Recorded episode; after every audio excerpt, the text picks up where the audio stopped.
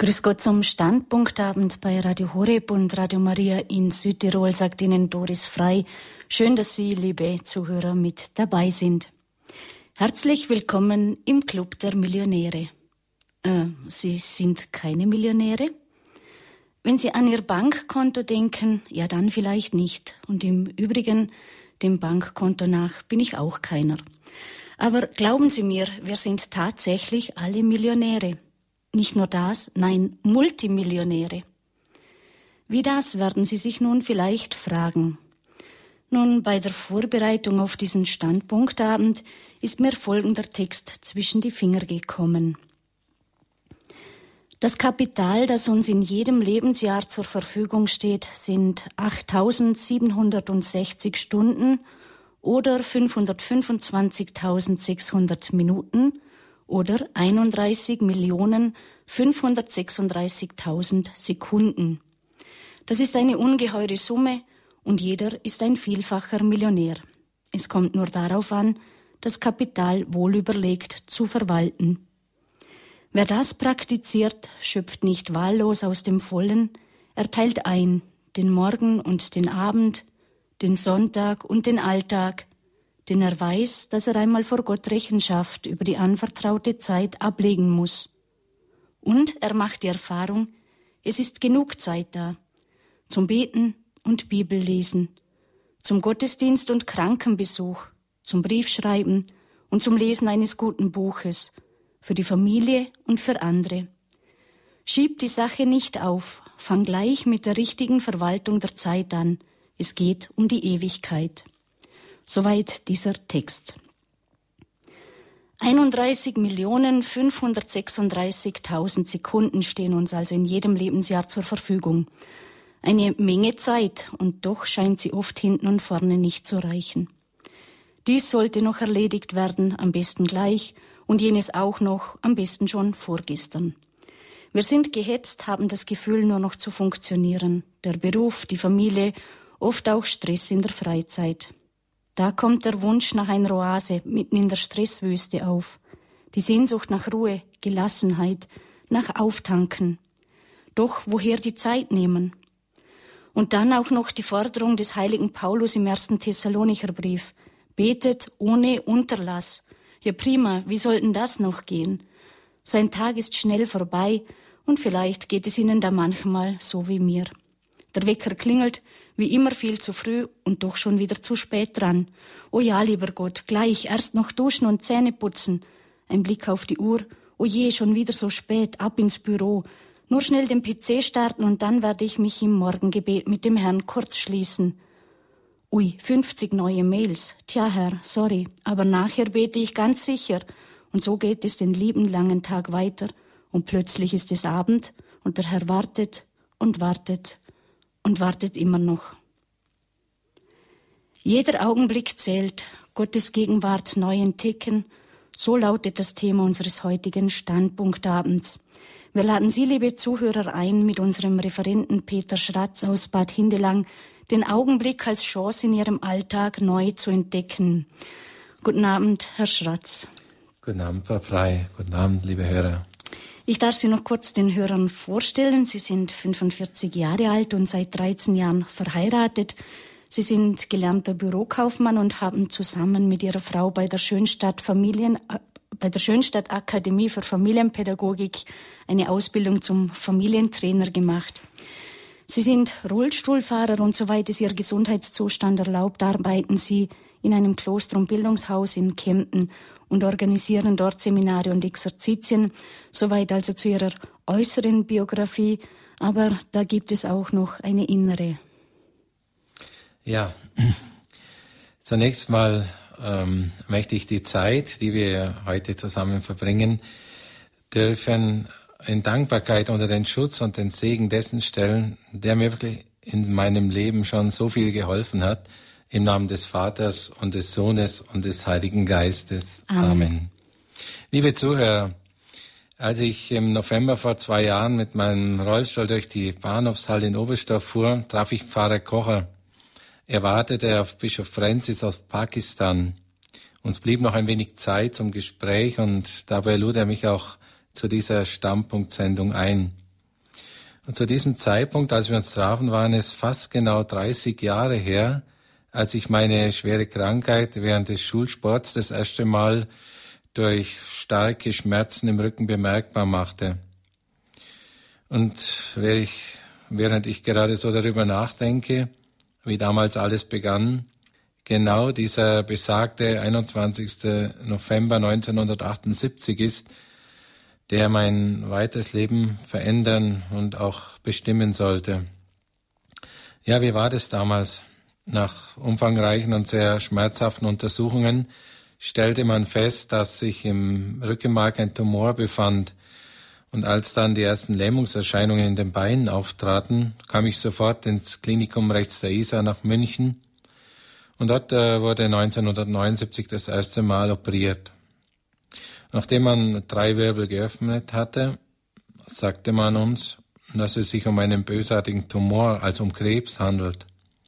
Der Professor versuchte zwar bei der Operation so viel wie möglich äh, davon zu entfernen, aber der Krebs war viel zu verstreut und bereits in den Nervenbahnen verwachsen.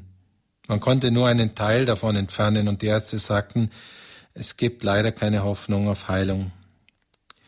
In dieser Zeit äh, wurde sehr viel für mich gebetet. Ordensfrauen und Priester, Schulkinder, Freunde, Bekannte, alle beteten für mich, dass ich nicht sterben muss. Und in meiner großen Verzweiflung fing auch ich an zu beten, um mit Jesus zu reden. Und ich spürte irgendwie, dass er bei mir war und mir in verschiedenen Situationen half. Ich wurde manchmal durchs Gebet ruhiger, hatte weniger Angst und bekam wieder ein bisschen Lebensmut. Als sich mein Zustand aber weiter verschlechterte, beschlossen die Ärzte, mich bestrahlen zu lassen. Man versucht eben, ob sich nicht durch die starken Bestrahlungen die Schmerzen etwas lindern ließen. Mehr können wir nicht tun, sagten die Ärzte. Es gibt bei dieser Schwere von Krebserkrankung ansonsten keine Aussicht auf Besserung. Die starken Bestrahlungen führten aber nur zu regelmäßigen starken Erbrechen und so langsam gingen mir auch die Haare aus. Mein Zustand verschlechterte sich immer mehr. Ich konnte vor Schmerzen kaum sitzen und liegen, ja eigentlich gar nichts mehr. Und so wurde ich im Juni 1979 wieder nach München eingeliefert, wo festgestellt wurde, dass sich der Krebs weiter im Rückenmarkkanal ausgebreitet hat.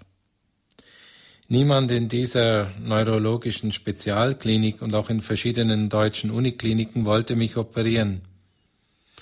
Und unser Gebet hatte nur noch einen Inhalt. Lieber Gott, mach, dass sich jemand bereit erklärt zu operieren. Ja, und plötzlich kam dann der Professor, der mich beim ersten Mal schon operiert hatte und sagte, dass er es nochmal versuchen möchte.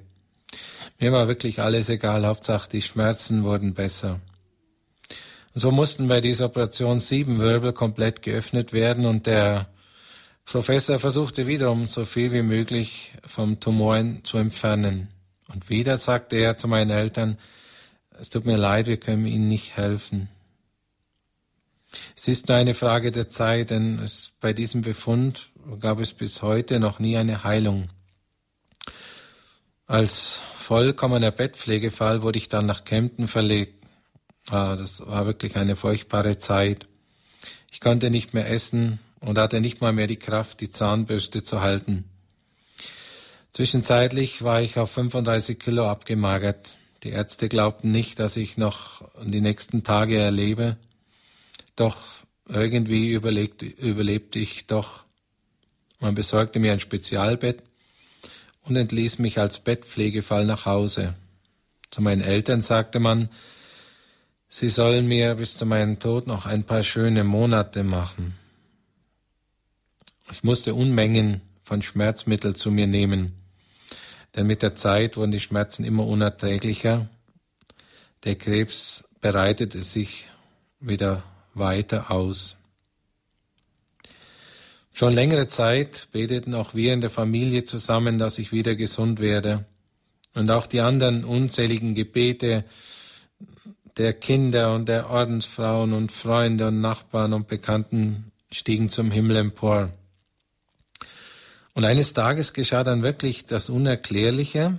Ich hatte von heute auf morgen keine Tumorschmerzen mehr. Ich nahm zwar die ersten Tage noch meine Schmerzmittel, zum einen, weil ich schon richtig abhängig davon war, zum anderen, weil ich einfach Angst hatte, die furchtbaren Schmerzen könnten wieder zurückkommen. Aber es hielt an. War an mir jetzt ein Wunder geschehen? Als es mir dann wieder etwas besser ging, so dass man mich zu einer Nachuntersuchung abtransportieren konnte, da sagte man uns nach den aufwendigen Schichtaufnahmen, dass auf den Bildern kein Krebs mehr in der Wirbelsäule festzustellen ist. Bestimmte Nervenbahnen waren zwar durch die schweren Operationen und Bestrahlungen beschädigt, so dass auch äh, eine inkomplette Querschnittlähmung zurückblieb, aber es war kein Krebs mehr auf den Aufnahmen zu sehen. Durch diese Nervenschädigung sind zwar verschiedene Arten von Schmerzen sozusagen auch heute noch meine treuen Begleiter, aber die sind kein Vergleich mehr zu den damaligen furchtbaren Tumorschmerzen. Ja, und zwischenzeitlich erfolgten regelmäßige Kontrolluntersuchungen und Kernspindaufnahmen vom Innern meiner Wirbelsäule. Diagnose, kein Krebs mehr vorhanden. Ja, die Ärzte können sich das plötzliche Verschwinden bis heute noch nicht erklären. Ich schon. Gott, mein himmlischer Vater, hat mich geheilt. Ja, der gleiche Gott, der aus dem Nichts Himmel und Erde erschaffen hat, die Tiere und die Pflanzen, der gleiche Vatergott, der das Wunderwerk Mensch geschaffen und mit einer unsterblichen Seele ausgestattet hat, ja, der gleiche Gott, der das Meer geteilt hat, damit die Israeliten auf der Flucht von den Soldaten Pharaos trockenen Fußes durchgehen konnten. Ja, der gleiche himmlische Vater, der durch Jesus Kranke geheilt und dem Seesturm geboten hat, zu schweigen, als Jesus mit seinen Jüngern ja im Boot unterwegs war. Ja, genau dieser allmächtige und liebevolle Vater, himmlische Vater, hat zu meinem Krebs im Rückenmark gesagt, verschwinde. Und er ist auf nie mehr Wiedersehen verschwunden. Auch wenn das für mich und meine Familie eine sehr, sehr schwere Zeit war, bin ich Gott trotzdem dankbar dafür. Denn ich habe jetzt zwar einiges von meiner Gesundheit verloren, aber letztendlich das Schönste und Größte und Wunderbarste gefunden, was es im ganzen Universum zum Finden gibt. Unseren Vater im Himmel, meinen Vater im Himmel. Ja, lieber Gott, wie ist das nur möglich, dass ich gerade in so vielen schmerzvollen Augenblicken und Zeiten meiner Krankheit dich oft so nahe bei mir gespürt habe? Liebe Zuhörer, das Thema der heutigen Sendung lautet ja, jeder Augenblick zählt, Gottes Gegenwart neu entdecken. Jeder Augenblick zählt. Aber keine Angst, das hat nichts, aber auch wirklich gar nichts mit Leistung zu tun. Jeder Tag ist für uns ein Geschenk vom himmlischen Vater und nicht ein Sammelsurium von Stress- und Problemaugenblicken, wie wir das oft meinen. Jeder Tag ist also ein Geschenk vom lieben Gott an uns. Und wenn der Tag ein Geschenk ist, dann sind auch alle Augenblicke, in, aus denen sich der Tag zusammensetzt, ein Geschenk an uns und für uns. Die Frage ist nur, wie gehen wir mit diesen geschenkten Augenblicken um? Geben wir dem Augenblick die Möglichkeit, dass er uns zum Segen wird, oder lassen wir zu, dass unsere Augenblicke mit Ärger und Ablehnung, Unwahrheit und Lieblosigkeit oder ständigem Grübeln vergiftet werden?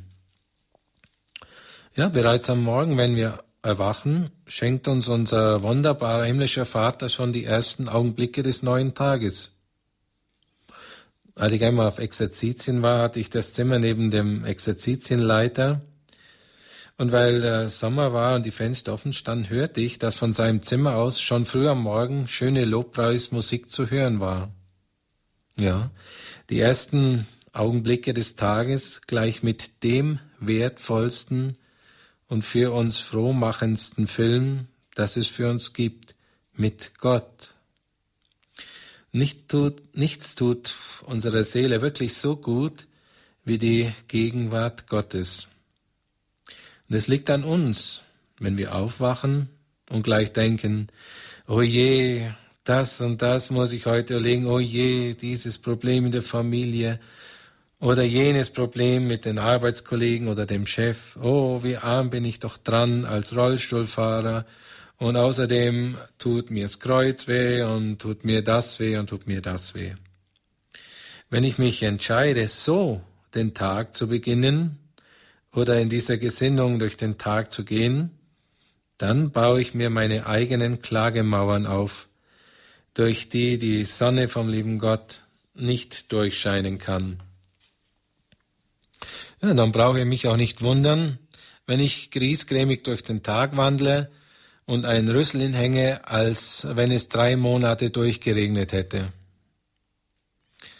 Eine ältere Ordensfrau erzählte mir, dass sie sogar am Morgen und auch tagsüber auf der Toilette dem lieben Gott dankt, dass die Blase und der Darm noch immer gut funktionieren. Ja, nichts tut unserer Seele so gut, als wenn wir dem lieben Gott erlauben, in allen unseren Augenblicken gegenwärtig zu sein. Ja, und wenn es auf dem Klo ist. Äh, liebe Hörer, ich erlebe Dankbarkeit immer wieder in meinem persönlichen Leben als Schlüssel zur Zufriedenheit. Und es ist wirklich so, wenn ich am Morgen erwache, kann ich mich entweder entscheiden, die Sorgen und unnütze, sonstige negativen Gedanken in meinen Geist zu lassen oder ganz einfach den lieben Gott und das Positive. Wussten Sie, dass psychologische Studien belegen, dass 95 Prozent unserer Ängste und Sorgen unbegründet sind? Das heißt, dass sie nie eintreffen. Das bedeutet also, dass wir 95 Prozent unserer kostbaren Lebensenergie verschwenden und nur noch 5 Prozent zum Leben übrig haben. Ja. Und warum sollte ich dann den Tag mit Sorgen und Ängsten beginnen? Ich kann doch auch mich an den lieben Gott wenden und mir Schönes in Erinnerung rufen. Vielleicht so. Guten Morgen, lieber Vater. Vielen Dank für die gute Nacht, für das warme, weiche Bett. Danke für den neuen Tag. Und danke, dass ich dein Kind sein darf. Ich bitte dich, segne diesen Tag und alle Personen und Situationen und einfach alles, was da so kommen mag. Lass überall deinen Willen geschehen. Und ich freue mich auf den Tag mit dir, Vater, denn du bist ja bei mir. Ja, und dann denke ich vielleicht ähm, an ein Lied aus dem Gotteslob oder ein moderneres Lobpreislied und singe einen Teil der Strophe entweder laut oder in Gedanken vor mich hin. Und wenn ich dies ein paar Mal wiederhole, merke ich persönlich oft, dass es wie von selber in mir weiter singt. Also, in dem Moment bin ich also online mit dem lieben Gott und er kann mir etwas von seiner Freude und von seinem inneren Frieden von seiner Zuversicht schenken. Ja, das funktioniert natürlich auch den ganzen Tag über. Eine Zeit lang hatte ich die Angewohnheit, dass ich nach dem Morgengebet im Bett und einem kleinen fröhlichen Lied in meinen Gedanken anschließend im Bad den Radio angemacht habe und die Nachrichten anhörte. Schließlich muss man ja informiert sein, was in der Welt so vor sich geht, oder? Muss man? oder muss man nicht? Ich jedenfalls habe immer wieder die gleiche Erfahrung gemacht, nachdem ich meine Neugierde befriedigt habe und mein Geist mit Selbstmordattentaten, Familiendramen, Unfällen und politischen Problemen und Katastrophen aufgefüllt habe, war meine gute Gesinnung, die ich vorher hatte, weg. Stattdessen trage ich alle Probleme der Welt mit mir herum. Ja, und der heilige Paulus sagt uns ganz eindringlich, dass wir Tempel des Heiligen Geistes sind und nicht äh, irgendwie ein Abfalleimer für den Problemmüll der Welt. Und mir persönlich geht es einfach besser, ähm, seit ich morgens keine Nachrichten mehr höre und auch tagsüber oder am Abend Radio und Fernsehen nur noch ganz selten anmache. Ausgenommen natürlich Radio Horeb. Da kommt vieles, was der Seele gut tut. Ja, liebe Hörer, wir können die Zeit, die wir gerade miteinander verbringen dürfen, auch unter das Motto stellen, der Augenblick Schlüssel zum Glück. Und es ist gar nicht schwer, im Augenblick dankbar oder zufrieden, fröhlich, ja, vielleicht sogar glücklich zu sein. Das kann jedes Kind und jeder Greis. Der liebe Gott ist nicht kompliziert. Er ist ganz einfach. Wir Menschen machen ihn nur kompliziert. Wussten Sie, dass allein im Johannesevangelium Jesus uns über hundertmal einlädt, Gott als seinen und unseren liebenden Vater kennenzulernen? In ich will dem Urteil der Kirche nicht vorgreifen, aber es gibt eine Botschaft äh, von Gott Vater, die er 1932 an die italienische Ordensfreie Mutter Eugenia Ravasio äh, gegeben hat. Und äh, das war so, dass er einfach ähm, in der Erscheinung die Gestalt eines Menschen annahm, seine Krone vor seine eigenen Füße hinlegte und sich neben Mutter Eugenia setzte. Er sprach zu ihr, Ich komme und mache mich meinen Geschöpfen ähnlich, damit die falsche Vorstellung von dem erschreckend gerechten Gott, die ihr von mir habt, berichtigt wird. Denn ich sehe, wie die Menschen ihr Leben durchlaufen, ohne sich ihrem wahren und einzigen Vater anzuvertrauen. Ihr kennt mich nicht so, wie ich bin, Deshalb komme ich, um mich selbst bekannt zu machen als Vater aller Menschen und als zärtlichsten aller Väter.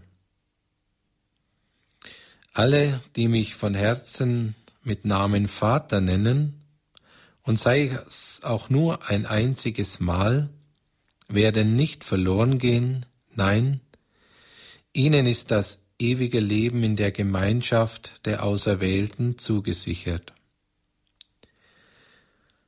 Liebe Zuhörer, ist das nicht eine wundervolle, beruhigende und wohltuende Tatsache? Ich habe einen zärtlichen, fürsorglichen Vater, der Tag und Nacht jeden Augenblick bei mir ist und nur eines möchte, dass es mir gut geht und dass ich Freude am Leben habe dass ich aus seiner Liebe lebe, ja, und dass ich nach meiner Pilgerreise auf der Welt einmal ewig glücklich und erfüllt bei ihm im Himmel leben darf. Ich bin ein Lieblingsgedanke, ein absolutes Wunschkind Gottes. Das sagt der liebe Gott dir und mir sehr oft auch in der Heiligen Schrift etwa im Epheserbrief 1, Vers 4, da lesen wir, Gott hat uns erwählt vor Erschaffung der Welt. Oder im Alten Testament im Buch des Propheten Zephania, ich bin über dich hoch erfreut mit Jauchzen und Singen. Ist das nicht wunderbar? Ich bin von Gott schon bevor die Welt existierte, erwählt und gewollt um dann durch meine Eltern zu seiner Zeit in die Welt zu kommen. Er freut sich über mich. Ich bin sein Wunschkind. Ich darf in seiner Welt, in seiner Schöpfung leben. Ja, danke, lieber Gott, für dieses große Geschenk an mich. Vielleicht gab oder gibt es Menschen, in meiner Umgebung, in meiner Familie, in meinem Umkreis, die mir ein anderes Gefühl gegeben haben, etwa, dass ich nicht erwünscht oder dass ich nicht geliebt bin. Aber bei meinem himmlischen Vater ist das wirklich ganz anders. Für ihn bin ich ein absolutes Wunschkind. Er ist mein Vater und ich bin sein Kind. Und aufgrund dieser Tatsache darf ich innerlich zur Ruhe kommen. In solchen Gedanken zu verweilen, sind wirklich von Gott erfüllte und wohltuende Augenblicke. Da scheint in dem Augenblick in meinem Inneren die Sonne. Und von diesen Momenten aus scheint dann die Dankbarkeitssonne, wenn wir es mal so nennen, die Zufriedenheitssonne, die Wohlfühlsonne oder die Freudensonne in den nächsten Augenblick hinein. Und unser ganzer Alltag besteht aus vielen zusammenhängenden Augenblicken, die wie in einem Rosenkranz so Perle für Perle aneinander gereiht sind. redeemed.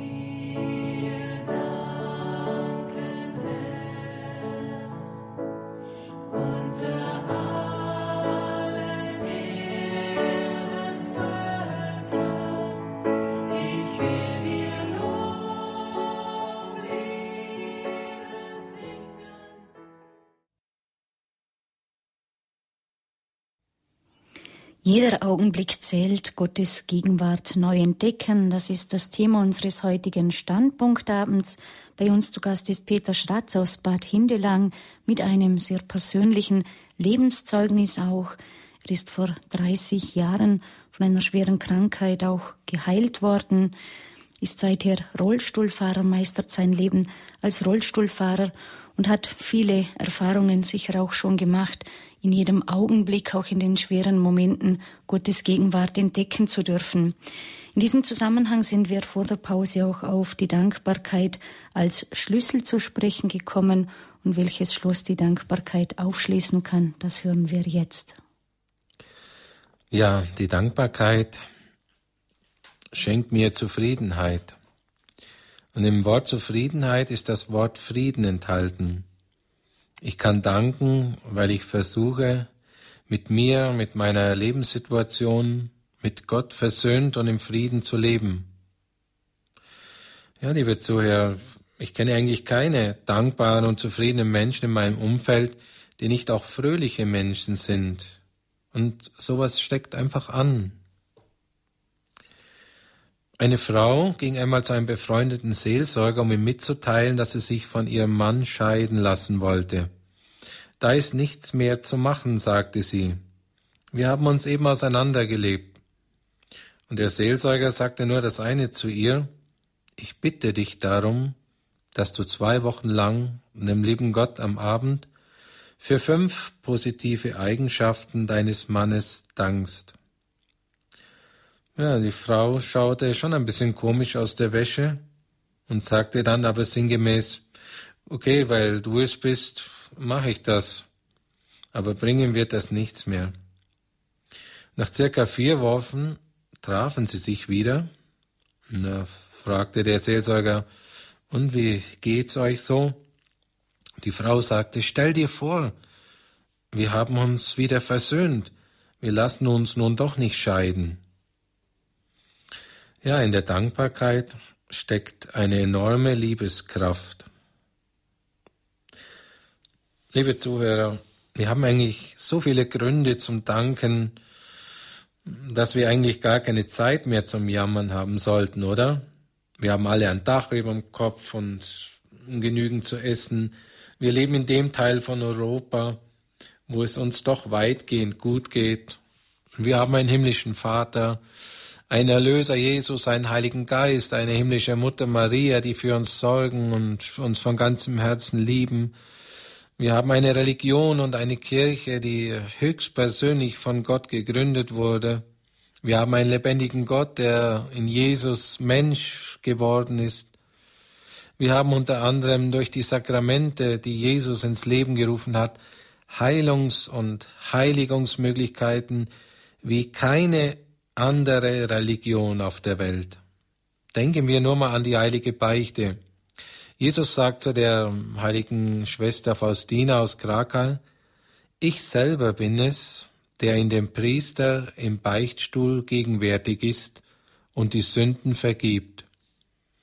Was für ein unfassbares Gnadenschenk. Jesus ist für unsere Sünden am Kreuz gestorben und mit diesen all seinen Erlöserverdiensten radiert er durch den Priester im Beichtstuhl einfach so alle unsere Sünden weg, die wir auf unsere Seele geladen haben. Ja, und mit jeder aufrichtigen und ehrlichen Beichte wird mein Inneres und mein Leben ein Stück weit heiler. Liebe Zuhörer, bitte achten Sie mal auf folgende Aussage zum Thema Beichte. Diese Möglichkeit, mit Gott ins Reine zu kommen, habe ich immer als beruhigend empfunden. Der Gang in den Beichtstuhl ist für mich das Drücken einer Löschtaste und schenkt mir die Gewissheit, wenn mich anschließend ein Blitz trifft, die direkte Himmelfahrt gewährleistet ist, ohne Umwege durch das Fegefeuer. Nein, das hat nicht der Papst gesagt, sondern Deutschlands erfolgreichster Fernsehmoderator Günter Jauch. Ja, manche Menschen meinen ja, sie brauchen gar nicht zu beichten, weil sie keine Sünden haben. Schließlich hätten sie ja keinen umgebracht und niemanden bestohlen. Doch wenn wir einmal einen Beichtspiegel durchblättern, vielleicht im Gotteslob, dann merken wir sehr bald, dass Gott von unserer Heiligsprechung, die wir selber an uns durchgeführt haben, wohl doch nicht ganz so begeistert ist wie wir. Ich glaube sogar, dass Jesus furchtbar darunter leidet, dass wir Menschen sein großes Liebes- und Barmherzigkeitsangebot, die heilige Beichte, einfach nicht oder nur so wenig beachten dann sterben die Menschen und waren vielleicht schon 10, 20, 30, 50 Jahre nicht mehr beim Beichten und müssen darum vielleicht noch viele Jahre schmerzlich im Fegefeuer leiden, bis sie in den Himmel eingehen dürfen, während eine gute Lebensbeichte vielleicht nur eine Viertel oder halbe Stunde gedauert hätte. Manche Priester empfehlen, dass wir alle vier Wochen das Bußsakrament empfangen sollen. Sonst ist einfach die Zeitspanne zu lange und wir vergessen unsere Sünden wieder, die wir auf unsere Seele geladen haben. Noch ein Grund zum Staunen und zum Dankbarsein. Jesus wird während der heiligen Messe in der Hostie gegenwärtig, ganz real als Person und nicht nur irgendwie symbolisch. Wir dürfen ihn beim Kommunionempfang in der Hostie in uns aufnehmen, im heiligen Messopfer wiederholt sich das gleiche Erlösungswerk Christi wie damals vor 2000 Jahren. Nochmal. Und zwar real. Ganz in Wirklichkeit. Nicht irgendwie nur symbolisch oder als Gedenkfeier. Der heilige Pater Pio formuliert es so. Eher könnte die Menschheit ohne Sonne existieren als ohne heilige Messe. Und das sind jetzt aber nur zwei Sakramente aus unserem wunderbaren Glauben, wo wir ganz kurz mal beleuchtet haben. Und wenn wir wirklich solche geliebten Wunschkinder des himmlischen Vaters sind, erlöste Christen sind, warum aber schauen wir dann oft so traurig und so ernst, als ob wir noch nie etwas von Erlösung oder von Freude gehört hätten? Unser ganzes Leben ist ja geprägt von einem lebendigen Geflecht von Beziehungen in der Familie, bei Freunden und Verwandten, Bekannten, Arbeitskollegen, denen wir begegnen, von Menschen, die uns eben gerade in unserer speziellen Lebenssituation entgegenkommen. Und manchmal ist es nicht möglich, dankbar zu sein oder eine gewisse Freude auszustrahlen, weil wir mit bestimmten Menschen nicht versöhnt sind dann schneiden wir selber unsere lebensnotwendige Nabelschnur zum lieben Gott ab. Wir leben in Ablehnung oder Streit, weil sich Menschen uns gegenüber anders verhalten haben, als wir es gerne hätten, oder auch weil sie uns sehr enttäuscht oder verletzt haben. Und wir können da nicht loslassen, sind beleidigt und nachtragend. Wir packen all die schweren und schlimmen Dinge, die wir erlebt haben, auf unsere Seele und schleppen und schleppen rum und tragen nach, nachtragend. Wir schaden uns dabei selbst am meisten und oft werden wir davon sogar seelisch oder körperlich krank. Wenn wir in unserem Leben Situationen erleben mussten, die uns wehgetan haben oder richtig innerlich verletzt haben, dann hilft, glaube ich, nur eines, vergeben und verzeihen. Und wie mache ich das jetzt aber konkret? Ja, vielleicht so. Wir besprechen die Situation mit Jesus im Gebet. Wir sagen ihm, was oder wer uns wehgetan hat und sprechen in diesem Gebet der jeweiligen Person unsere Verzeihung aus, als wenn sie selber da wäre. Und dann bitten wir Jesus immer noch in diesem Gebet, dass er auch uns vergibt, dass wir nicht verzeihen wollten und so viele Gedanken und Worte der Ablehnung oder des Hasses für die jeweilige Person hatten. Und am besten nehmen wir auch alles mit in die Beichte. Als nächsten Schritt segnen wir die Person, die uns verletzt hat, und wünschen ihr wirklich von Herzen den Frieden und die Liebe Gottes und beten auch für sie, damit auch sie sich verändern kann. Und dann kommt heilende Veränderung in unser Leben und Gott kann uns eine neue Lebensfreude und eine Dankbarkeit schenken. Vergebung und Gebet die einzige Möglichkeit, dass wir selber wieder ganz frei werden von unseren seelischen Verletzungen.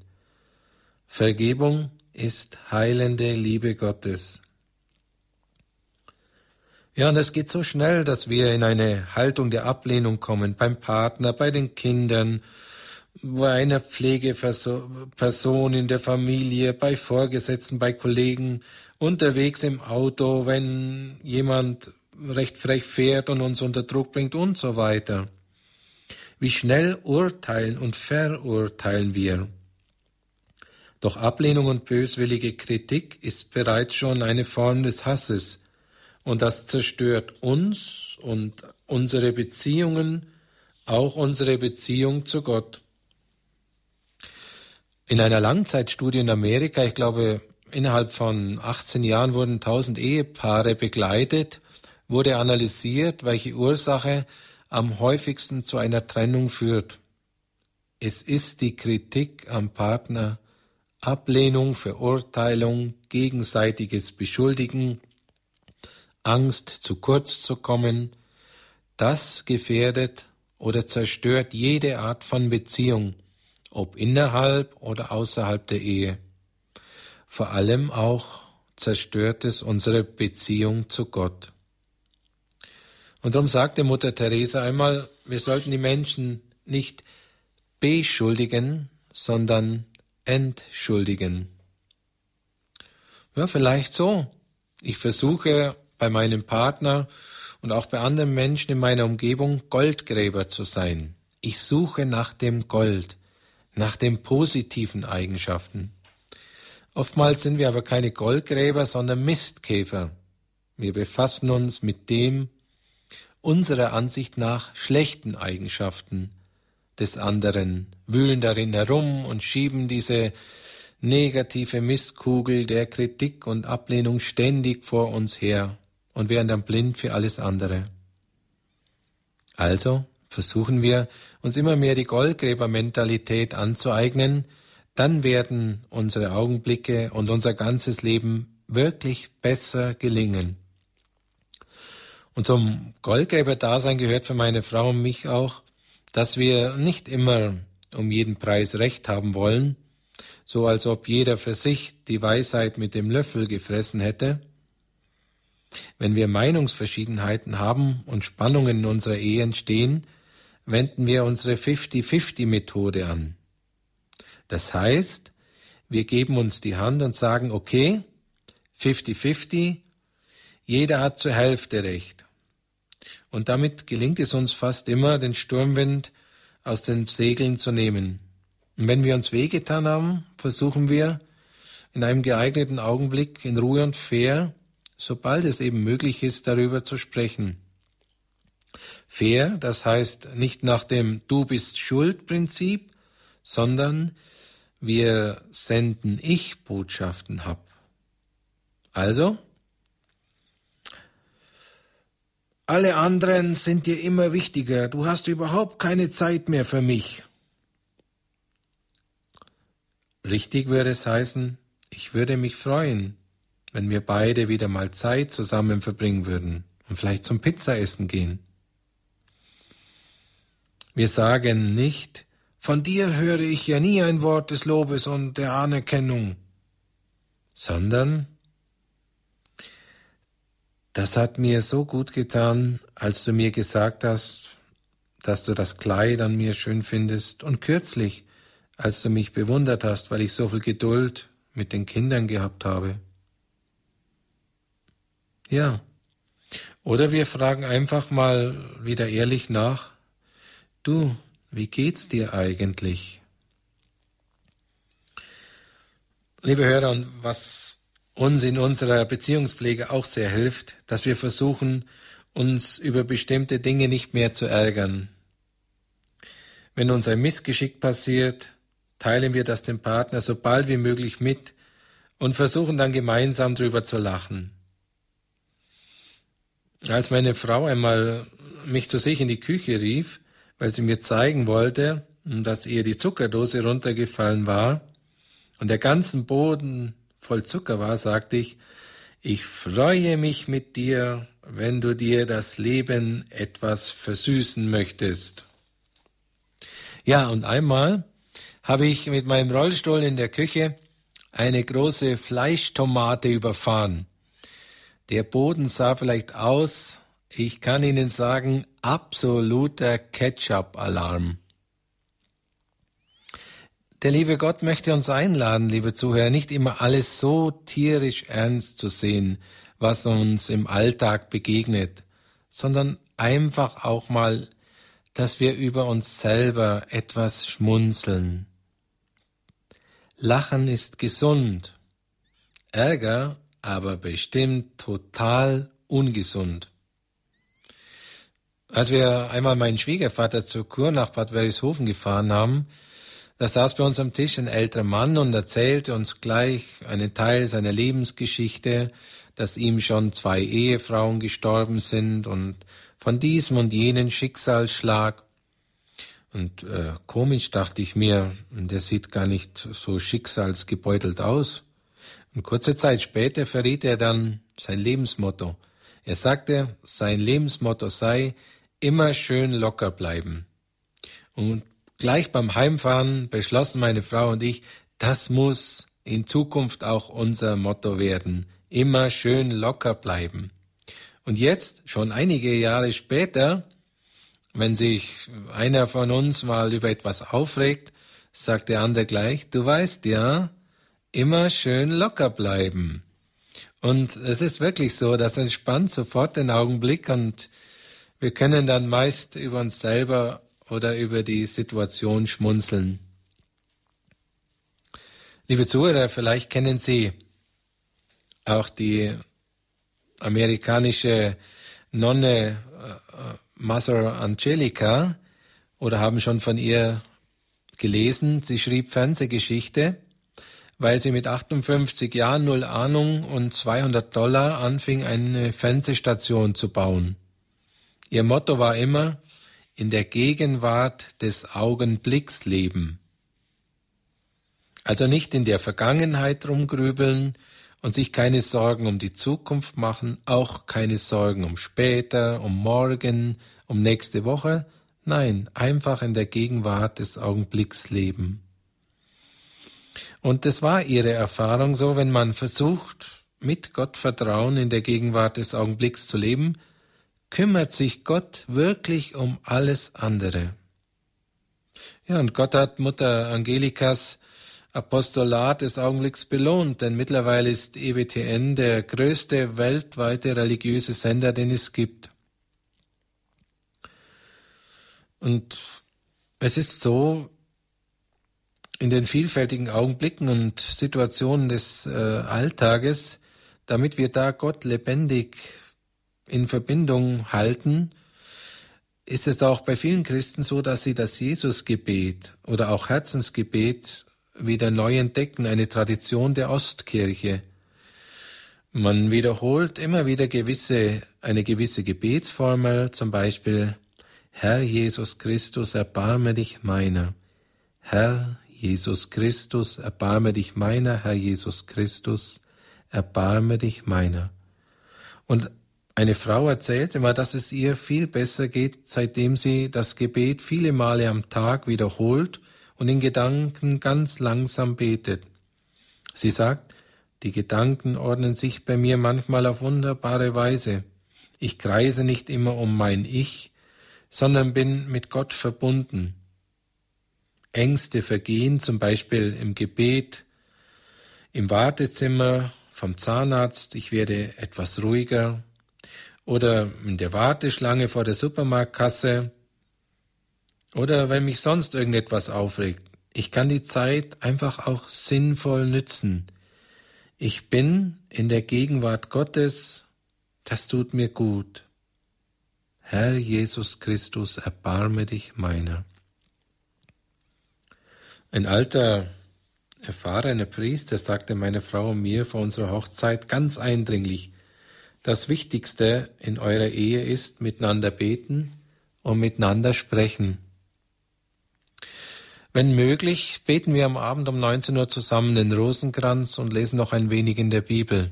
Und wenn wir im Auto unterwegs sind und die Fahrzeit länger wie eine halbe Stunde dauert, bitten wir meist während der Fahrt den Rosenkranz und singen dann oft noch ein, zwei Lobpreislieder. Und das tut uns beiden wirklich gut. Und wir haben festgestellt, dass dann zwischen uns ein anderer Geist herrscht. Wir gehen achtungsvoller und geduldiger miteinander um. Bei jedem Gebet, egal ob im Rosenkranz bei Tisch oder unterwegs im Auto, ob ein Dankgebet oder ein Gebet für uns selber oder in der Fürbitte für andere Menschen oder ob ich mich einfach nur mal hinsetze und beim lieben Gott ausruhe, jedes Mal, wenn ich irgendwie Verbindung mit Gott aufnehme, schenkt er mir seinen guten, heiligen Geist, der tief in mir etwas verändert und etwas Positives bewirkt. Manchmal spüre ich davon etwas, ähm, vielleicht so einen feinen inneren Frieden, eine feine Freude, einfach ein Wohlgefühl. Oftmals aber spüre ich auch gar nichts, denn Gott möchte nicht, dass ich nur bete, weil es dann als Belohnung ein tolles, super Gefühl gibt. Nein, er möchte, dass die Beziehung zwischen ihm und mir, seinem Kind, wächst und inniger, inniger und schöner wird. Vielleicht haben Sie es auch mitbekommen, liebe Zuhörer. Kürzlich hat Papst Benedikt die 18-jährige Italienerin Chiara Luce Badano selig gesprochen. Sie litt an Knochenkrebs und ist daran auch am 7. Oktober 1990 gestorben. Und als Chiara ihre unheilbare Krankheit akzeptiert hatte und miterlebte, wie es ihr immer schlechter ging, sagte sie zu ihrer Mutter, jeder Augenblick ist kostbar, er darf nicht vergeudet werden. Und alles relativiert sich, auch in den schrecklichsten Momenten, wenn wir es Jesus schenken. Deshalb geht der Schmerz nicht verloren, sondern hat einen Sinn als Geschenk für Jesus. Kein Leid, kein Schmerz, keine Mühe geht verloren. Das heißt, war oder ist umsonst, wenn wir versuchen es anzunehmen und Jesus als Geschenk zu machen. Liebe Zuhörer, ist das nicht großartig, was uns da der liebe Gott in unserem Glauben geschenkt hat? Ob wir nun im Rollstuhl sitzen oder im Pflegebett liegen, ob wir chronisch krank sind oder ob wir viele kraftzehrende Aufgaben in unserem Alltag bewältigen müssen, wie etwa in der Familie oder am Arbeitsplatz. Alles kann zum Segen für uns und andere Menschen werden, wenn wir es annehmen und Gott schenken. Wie geht das? Ja, eigentlich ganz einfach, wie uns der Schnabel gewachsen ist.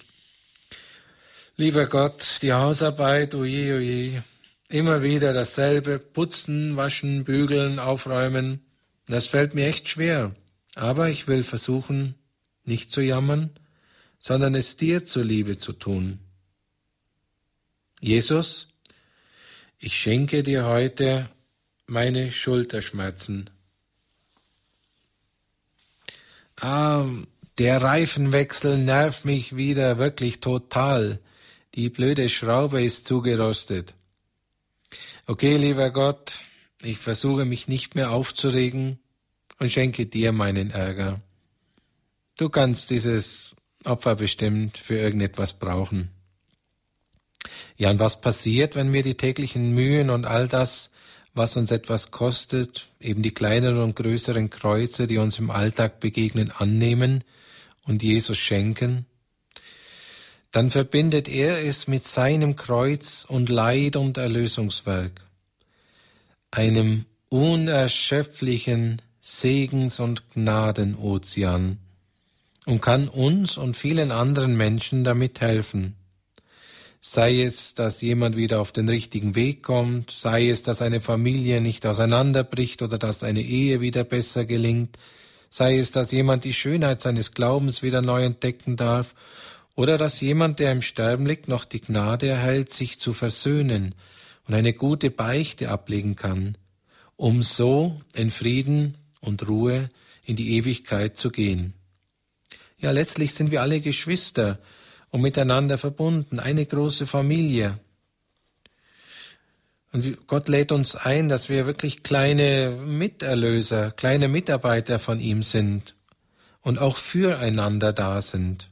Und zwar genau dort im Alltag, genau in der Lebenssituation, wo wir sind. Pater Kentenich, der Gründer der weltweiten Schönstadtbewegung, nennt das Werktagsheiligkeit.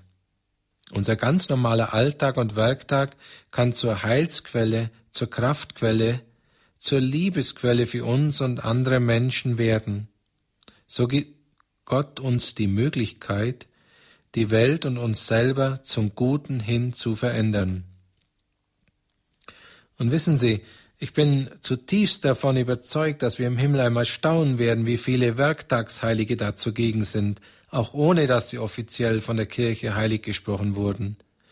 Und wir werden im Himmel bestimmt vollkommen ergriffen und gerührt und auch dankbar sein, wenn Gott uns zeigt, was er aus unseren Gebeten, was er aus all unseren Alltagsmühen und Schmerzen und Kreuzen gemacht hat, die wir mit seiner Kraft getragen haben und ihm aufgeopfert, das heißt geschenkt haben. Liebe Zuhörer, in der Ruhe liegt die Kraft und Ruhen ist ein Teil der Arbeit, sagt man. Aber dazu müssen wir manchmal Entscheidungen treffen und den Mut haben, auch mal kritisch auf unseren Tagesablauf oder Wochenplan zu blicken. Ist das wirklich alles so wichtig, was ich mir da an Terminen und Aktivitäten aufgehalst habe? Oder kann oder muss ich da und dort den Rotstift ansetzen, um wieder mehr zur Ruhe zu kommen? Wie ist das in meinem Leben? Kann ich noch ganz in Ruhe mal eine Blume betrachten oder einen kleinen Vogel zuschauen, staunen und dem Schöpfer dankbar sein? Kann ich ein Kinderlachen auskosten und mich darüber freuen, oder bin ich schon immun dagegen? Kann ich noch in Ruhe zuhören und jemand einfach mal zulächeln? Kann ich auch gut und liebevoll zu mir selber sein, dankbar genießen? Oder habe ich gar keine Zeit dazu vor lauter Geschäftigkeit? In der Ruhe liegt die Kraft. Ich darf mir die Zeit zum Auftanken nehmen. Ich darf sie mir wirklich nehmen. Unser Leben kann wirklich besser gelingen und schöner und erfüllter werden. Gott möchte mir dabei helfen. Lasse ich es auch zu? Gott wohnt und wartet in jedem Augenblick auf mich. Dort kann ich ihn immer wieder neu entdecken.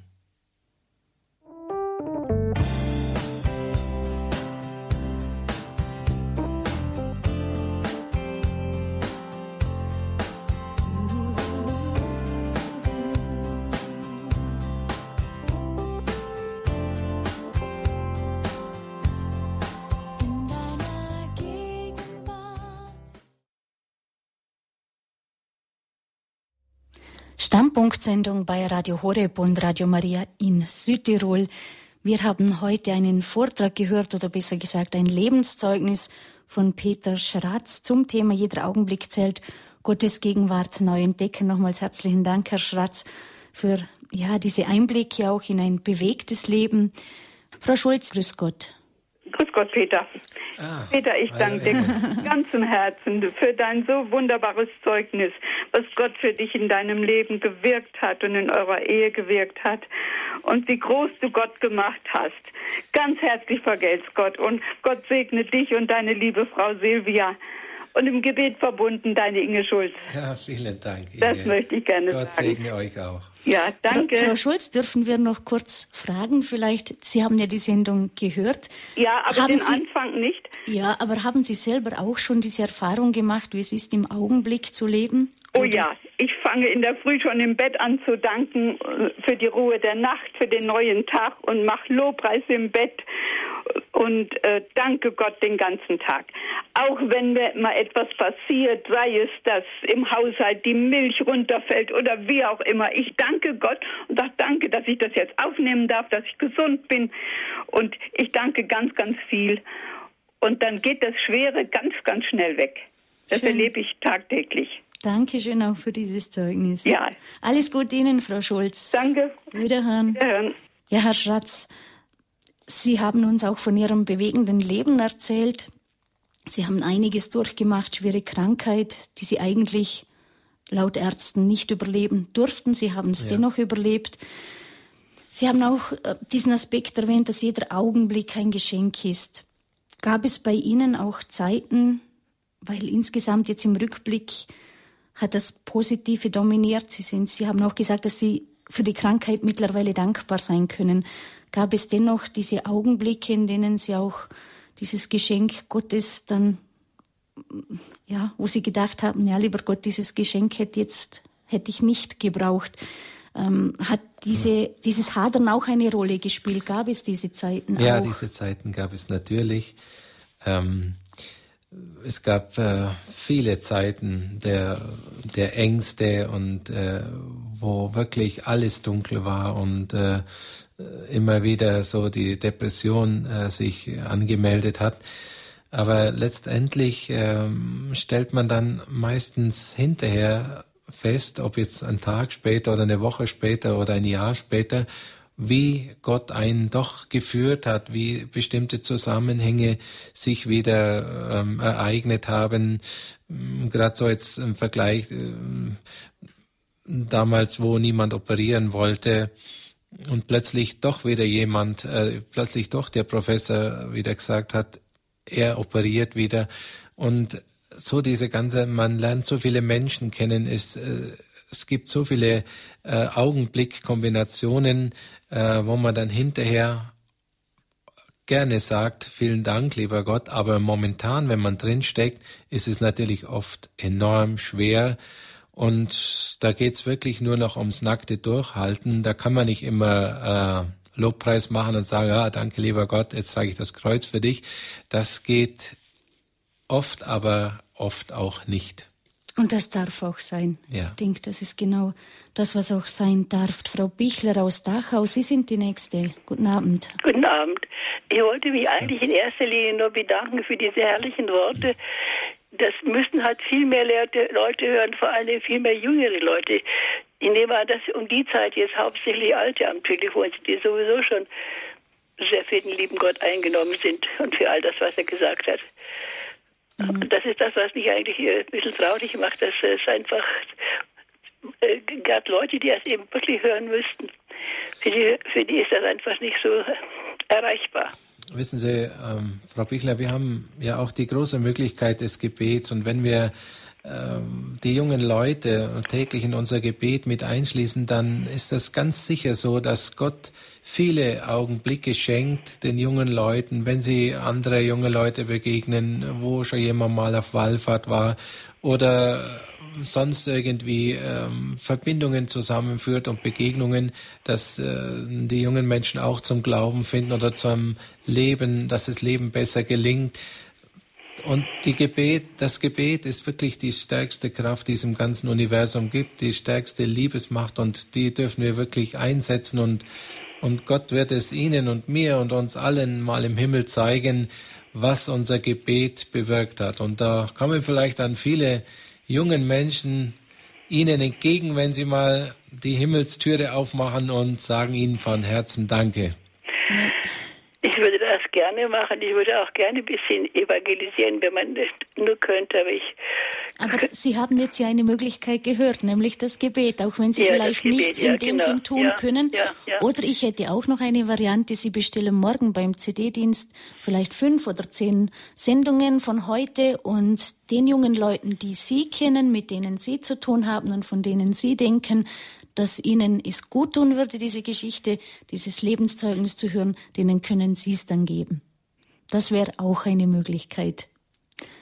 Gut, Frau Bichler, herzlichen Dank. Alles Gute Ihnen nach Dachau. Nun kommen wir ganz in den hohen Norden nach Ostfriesland. Herr Molitor, Sie haben uns als nächstes erreicht. Grüß Gott.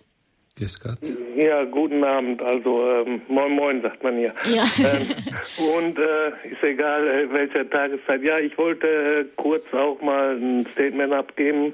Ähm, ich hatte auch vor äh, drei Jahren also äh, durch eine Trennung, also wegen meiner äh, Beziehung, die ist kaputt gegangen und ich hatte schwere Depressionen und äh, war auch in der Psychiatrie und habe dann äh, wirklich angefangen zu, zu Gott zu beten und zu Jesus und äh, auf einmal habe ich dann die Tabletten abgesetzt und habe mich äh, wieder erholt und bin jetzt hier aus Ostfriesland losgegangen und äh, bin den Jakobsweg gelaufen. Also ja. über Leer, äh, Papenburg, dann rüber nach Holland. Und ähm, dann bin ich so zehn Kilometer vor Holland und äh, vor Zwolle vielmehr in Holland und äh, ich komme in den Regenschauer und ich hatte keine Möglichkeit, mich unterzustellen, war nur blankes Feld und ich konnte auch nicht irgendwie trampen oder mit dem Bus. Bin dann in Zwolle ins erste Café reingegangen, habe einen Kaffee getrunken da kommt ein Holländer, setzt sich neben mir am Tisch und trinkt auch einen Kaffee. Und ich frage ihn so beiläufig, ähm, äh, ob er wüsste, wo ich vielleicht heute Nacht günstig übernachten könnte, weil das Hotel da oder wo ich da gelandet bin, äh, da hätte die Übernachtung 50 Euro gekostet und das hätte mein Etat überschritten. Da sagte der, du kommst heute Nacht mit nach mir und schläfst heute Nacht bei mir. Ja, Aha. Gut, wir haben den Kaffee ausgetrunken. Ich bin dann äh, mit dem nach Hause gegangen zu ihm. Wir haben dann, er hat mir was zu essen gegeben, Tee gekocht und nachher haben wir noch zwei Bier getrunken. Ja, und dann habe ich ihm gesagt, wie er dazu, also weswegen er mich mitnimmt. Dann sagte er zu mir, ja, er hätte zu Hause auf dem Sofa gesessen und äh, Jesus hätte zu ihm gesagt, du gehst jetzt da und da in das Café und holst den Mann da ab. Das fand ich so schön, fand ich das. Und äh, das zeigt auch wieder, dass äh, wenn man wirklich glaubt, sich öffnet für Jesus oder für Gott, dass einem dann auch äh, sehr, sehr gute Sachen widerfährt. Ja. Also ich hatte schwere, schwerste Depressionen, Selbstmordgedanken und alles und dergleichen. Und wie gesagt, äh, habe dann äh, dadurch äh, dann äh, eben zu Gott gefunden und äh, das wollte ich eben erzählen. Mhm. Dann bin ich natürlich weiter bis äh, Santiago di Compostela gelaufen. Ich war also äh, zwei Monate und acht Tage unterwegs. Und äh, wie gesagt, ich war auch zur Zeit, wo der Papst also am 6.11. in Santiago de Compostela war, da war ich auch da gewesen. Ne? Schön das wollte ich. Ich meine, ich kann da jetzt noch stundenlang äh, andere äh, Sachen erzählen, die mir passieren. So lange geht die Sendung nicht mehr, Herr Molitor. Aber herzlichen Dank für dieses Zeugnis, das auch wirklich zeigt, dass wir dem Gegenwart, dem Augenblick vertrauen dürfen, Herr Schratz. Ja, vielen Dank, Herr Molitor. Ein schönes Zeugnis. Weiter geht's in den Raum Altötting zu Frau Huber. Grüß Gott. Recht, recht herzlich bedanken über das Zeugnis. Äh, es hat mir so gut getan. Ich bin auch so ein Mensch, der leicht im, im äh, Schwarz sieht und dunkel, in dem Dunkeln ist. Aber ich werde zurzeit so von einem bekannten Therapeut, der immer sagt, du musst nach vorne schauen, du das, das alles nicht mehr so ernst nehmen. Das hat es genau, ihre Worte waren jetzt fast dieselben, mhm. die ich jetzt so oft höre und das hat mir jetzt so unheimlich gut getan. Ich möchte mich nochmal recht herzlich bedanken. Auf Wiederhören, alles Gute. Mhm. Danke Ihnen auch, Frau Huber. Herr Schatz, da möchte ich jetzt aber noch zurückfragen. Es ist ja diese Augenblicke, in denen es einem nicht so gut geht. Und dann kommt jemand und sagt, du musst nach vorne schauen, du sollst nach vorne schauen, aber man kann es ja in der Zeit nicht. Gibt es da nicht auch so diese Momente, wo man ärgerlich wird, wo man dann vielleicht auch aufbegehrt und denkt, der hat leicht zu reden, der muss ja nicht nach vorne schauen. Der hat es ja schon in der Gegenwart gut. Ja, da haben Sie vollkommen recht. Und es ist äh, wirklich auch kein äh, besonders ratsamer Tipp, wenn man sagt, äh, schau doch endlich nach vorne oder reiß dich zusammen. Ähm, ich meine, äh, das kann man nicht. Und gerade äh, wenn jemand irgendwie äh, psychisch krank ist, äh, aufgrund vieler Erlebnisse, dann äh, darf man nicht sagen, reiß dich zusammen, weil das genau das Gegenteil bewirkt, weil der psychisch kranke Mensch ja sowieso schon auf sich selber losgeht und, äh, und bei sich immer die Schuld sucht. Also von dem her ähm, halte ich diesen Ratschlag nicht so ganz glücklich, für ganz glücklich. Ich ähm, kann Ihnen nur sagen, äh, wenn Sie merken, dass Sie in der Depression hängen, dann äh, fangen Sie wirklich mit ganz, ganz kleinen Schritten an, sich äh, mal etwas Gutes zu tun, dass Sie ähm, ein bisschen überlegen, was tut mir gut. Ähm, das kann mal ein kleiner Spaziergang sein, eine kleine Handarbeit oder mal zum Schwimmen gehen, dass sie auch mit ganz kleinen Schritten anfangen zu beten, einfach mal beim lieben Gott ausruhen und sagen, da bin ich jetzt, lieber Gott, ich weiß nicht, was ich dir sagen soll und ich bin jetzt einfach mal da bei dir. Also, dass sie wirklich auch ganz sanft und liebevoll mit sich selber umgehen, denn das ist wirklich das Einzige, wo Gott dann die Möglichkeit hat, einem aus dieser Situation rauszuhelfen. Mhm. Und auch die Möglichkeit, dass man nicht ein Loblied singen muss und den inneren Zwang hat, ich sollte jetzt loben und danken und preisen und kann es einfach nicht, sondern dass auch mal ein Klagelied sein darf. Jawohl, es darf auch mal ein Klagelied sein, weil es wichtig ist ja für mein Gebet nur, es muss ehrlich sein. Und ich kann ja nicht sagen, äh, preis den Herrn und Lob und Dank, wenn ich in mir drin alles dunkel habe. Das, das, das wäre ja dann Lüge, das wäre ja nicht aufrichtig und das hilft mir nicht. Das, das ja. Hm. Gut. Herr Polkatar aus Heroldsbach, Sie haben uns als nächstes erreicht. Guten Abend. Guten Abend. Guten Abend. Ich möchte mich ganz herzlich bedanken für Ihr Lebenszeugnis, Herr Schwarz. Ja. So wie das erscheint, Ihr Äußeres, kann man sagen, daran werden viele Menschen sagen, was der Herr Schwarz lebt, das möchte ich auch leben. Und die zweite Sache, mir hat jemand mal zugetragen, wenn die Patienten in der Psychiatrie die Sakramente leben würden, würde die Psychiatrie zu 20 Prozent leergefegt. Ob man es pauschal sagen kann, weiß ich nicht. Wahrscheinlich nicht. Wahrscheinlich nicht, aber das wäre schon sehr wünschenswert, dass oft in diesen ähm, äh, psychischen Kliniken auch mehr auf die äh, religiöse Seite eingegangen wird, so dass man da einfach auch mal miteinander ein ganz kleines Gebet betet, eine Betrachtung hält oder wirklich die Patienten ganz, ganz fein und ganz langsam und ganz liebevoll eben wieder aufbaut. Ja. Eine medizinische Behandlung ist eigentlich dann erst das Dach auf dem Kopf eines Menschen, wenn der Arzt mit eingeschlossen wird. Der, der, der Priester, Entschuldigung, der mhm. Geistliche. Ja. Man darf so Sachen sicher nie gegeneinander ausspielen, aber das Und ist wahrscheinlich dort das Beste, nämlich der Arzt und der Priester. Gerade auch was psychische Krankheiten anlangt, darf man es sicher nicht versäumen, auch die medizinische Hilfe in Anspruch zu nehmen. Gut, danke für diesen Beitrag, Herr Polkatar. Weiter geht's mit Herrn Feldmann aus Kassel. Grüß Gott, Feldmann Kassel. Ich möchte nochmal schön danken für diesen Vortrag und, bezeugen, und, ja, und bezeugen, dass ja. die ganze Lebenslänge dieses Sorge Gottes, wenn ich die nachträglich betrachte, eine wunderbare Vatersorge ist, auch, auch zu, zu der Zeit, als ich in der Blindenschule noch nichts geglaubt habe.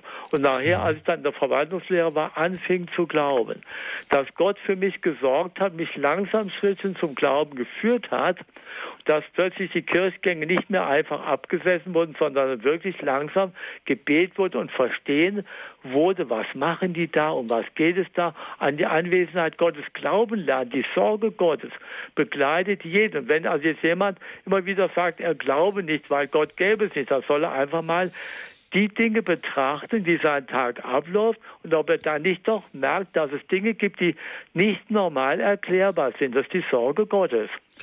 Und das war mein Beitrag. Die Sorge Gottes kann jeder merken, der guten Willens ist und bereit ist, diese Sorge auch anzunehmen und sich für die Sorge Gottes zu öffnen. Und dann dankbar zu sein. Dann merkt der Mensch, Gott gibt's. Mhm. Vielen das Dank. ist mein Beitrag dazu. Danke, Herr Feldmann. Wiederhören. Ja, schönes Zeugnis. Wiederhören.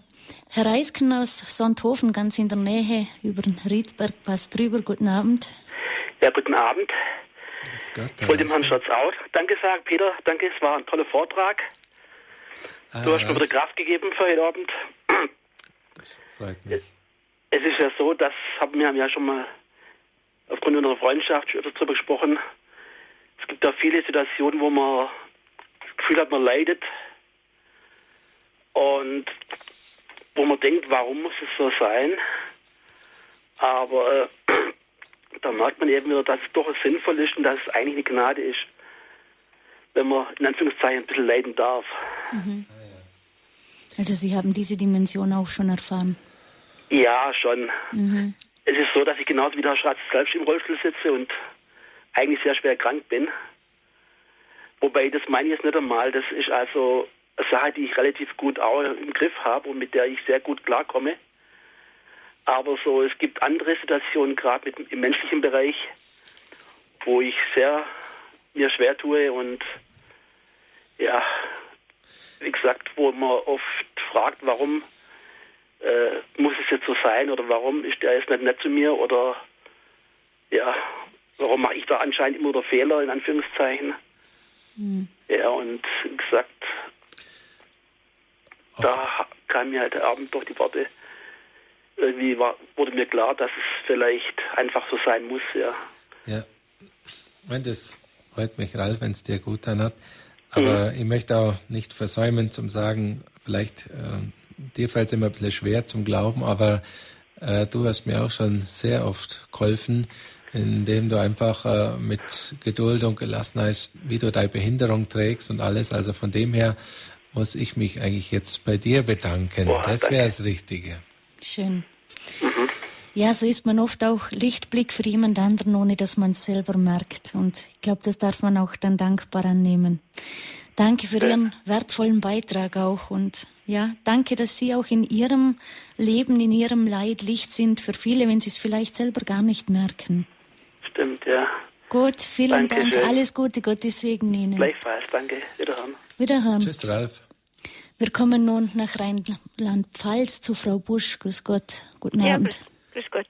Frau Klein, grüß Gott, Herr Schratz. Vielen Dank. Frau Busch für den Vortrag. Wenn Sie das R vergessen aus Versehen mal, dann ist es auch ein schöner, dann ist, macht es auch nichts aus. Ja.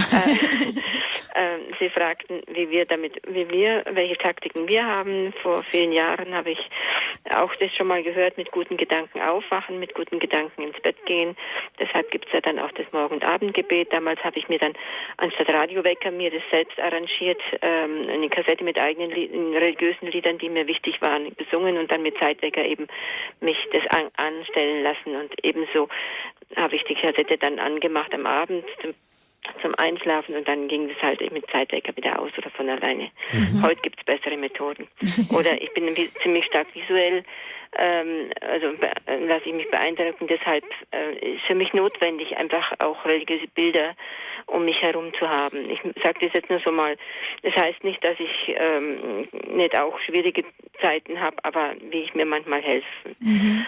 Oder zum Beispiel auch momentan ist mir eingefallen, ähm, leider, was heißt, ist eigentlich selbstverständlich, aber ähm, hier steht ein schönes Weihwassergefäß da und ich habe entdeckt, das steht an einer Stelle, wo ich viel vorbeigehe und ich habe das mit Weihwasser eben gefüllt und äh, nehme einfach immer wieder mal, tauche ich den Finger ein und, und mache halt ein Kreuzzeichen und im Grunde genommen segnet man sich dann auch selbst damit und das mhm. ist sehr wertvoll, ja, glaube ich. Ja. Vielen Dank. Danke, Frau Busch. Ja. ja. es ist vielleicht auch wertvoll, solche Krücken sich bereitzulegen, gerade für schwierige Zeiten, wenn, wenn es schwer ist, in der Gegenwart Gottes zu bleiben. Vielleicht wirklich so ein Bild, wenn man ein visueller Typ ist. Haben Sie solche Krücken auch bei sich zu Hause? Ja, wenn Sie bei uns in die Wohnung gehen würden, dann würden Sie sehr bald feststellen, da sieht es aus wie in einer Kapelle. Da sind überall Bilder und äh, Statuen und Kreuze und Weihwasserkessel.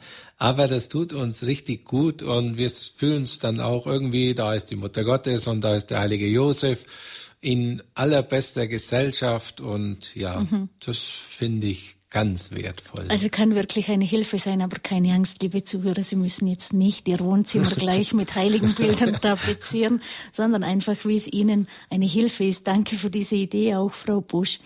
Frau Heubuch aus Durach, guten Abend. Guten Abend. Ich möchte ein Zeugnis geben. Ich äh, musste 1980 mein Haus verkaufen an die Stadt wegen Straßenverbreiterung. Ich habe in St. Mann gewohnt. Und ich war, mein Mann war gestorben und ich war allein mit meinen sechs Kindern. Ich war am Verzweifeln. Dann habe ich gebetet und habe nach einem Haus gesucht. Als ich es endlich fand, habe ich an der Stadt angerufen und habe gesagt, dass ich jetzt das Haus äh, gefunden habe, das mir gefällt. Und äh, da hat man mir gesagt, also äh, so schnell geht es nicht. Man muss zuerst äh, in die Stadtratssitzung bringen. Und es geht erst im Juni und es war im April. Und dann hat man den äh, Bauleiter angerufen, der hat gesagt, so lange will er nicht warten. Mhm. Und ich habe immer wieder gebetet und gebetet und plötzlich ist der, hat man den Antrag in den Stadtratssitzung äh, reinbekommen, trotzdem die Stadtratssitzung gerade gelaufen ist. Dann hat mich der äh, Herr wieder angerufen und hat gesagt, wir können morgen protokollieren. Das war für mich eine mhm. Überraschung, die äh, nur durch Gebet erreicht wurde. Ja, ja. Ich war nach, also am Anfang, wie ich den Bericht gekriegt habe, dass ich das Haus verkaufen muss, war ich am Verzweifeln. Mhm. Und es ist alles gut gegangen mhm. und hier in Durach ist es mir sehr gut gegangen. Ich möchte heute nicht mehr zurück. Mir gefällt es hier sehr gut und ich habe gute Leute gefunden und auch im Glauben bin ich weitergekommen. Das wollte ich Ihnen nur sagen. Ja, vielen Dank, Frau Eubach, für das schöne Zeugnis. Und außerdem haben Sie in Durach natürlich die wunderbare Möglichkeit, möglichst oft in die Barmherzigkeitskapelle zu gehen. Das geht leider nicht mehr so gut, geht nicht weil ich so nicht mehr so gut laufen kann. Dann Aber Sie sind zumindest nah dran. Ja, ja. Man kann in Gedanken auch in die Kapelle gehen. Früher bin ich immer jede Woche zweimal draußen mhm. gewesen. Mhm. Aber seit äh, Januar hatte ich einen Urlaub, äh, äh, seit Februar hatte ich einen Unfall und seitdem kann ich nicht mehr so weit laufen. Mhm. Ja. ja, wünschen. Aber ich vergesse sie nicht und ich bete auch zu Hause zum barmherzigen Jesus. Und das zählt genauso.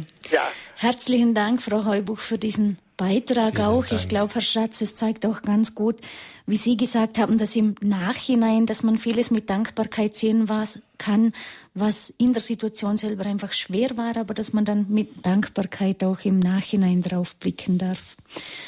Wir haben noch einen letzten Hörer. Die Zeit neigt sich dem Ende zu. Wir kommen nach Germering zu Herrn Ruppert. Grüß Gott.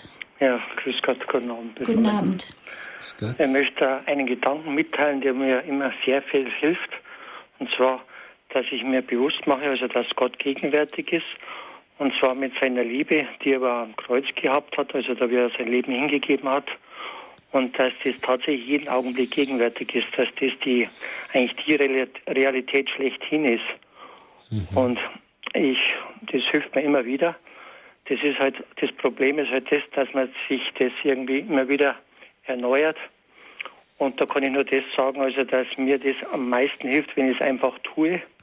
Und dann wird das irgendwie zu einer Gewohnheit, die sich dann, wo, wo direkt dann eine Sucht entsteht, das immer wieder zu machen, damit man halt eigentlich sich von seiner Liebe füllen lässt und dann das auch so am besten auch weitergeben kann. Ja, schöner, Rupert, was Sie gesagt haben. Ähm, man kann, dass man dran denkt, ja auch sich einfach immer wieder mal so eine kleine Gedankenstütze machen. Bei uns im, im Bad am Spiegel hängt zum Beispiel eine kleine Mutter Gottes oder es steht so ein kleiner Aufkleber dran, freu dich, Gott liebt dich. Und so, ich habe mal in meinem Geldbeutel ein kleines Bild den gehabt vom heiligen Josef.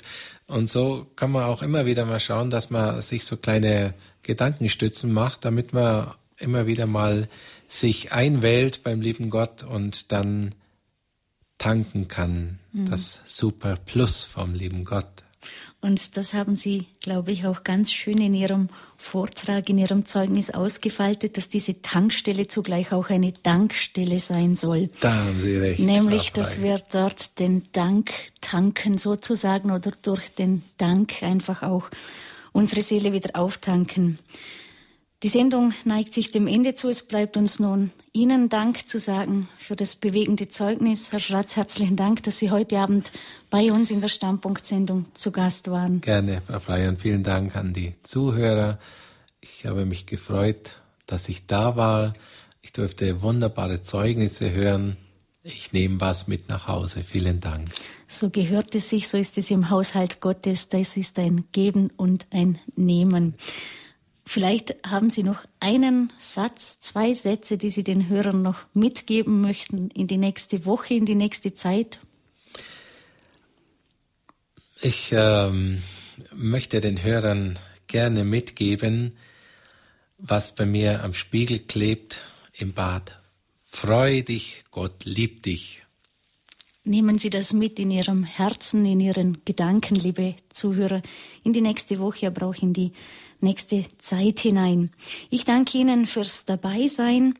Gerne können Sie diese Sendung auch als CD-Mitschnitt bestellen bei unserem CD-Dienst unter der 08323 9675 120. Nochmals die Telefonnummer 08323 9675 120.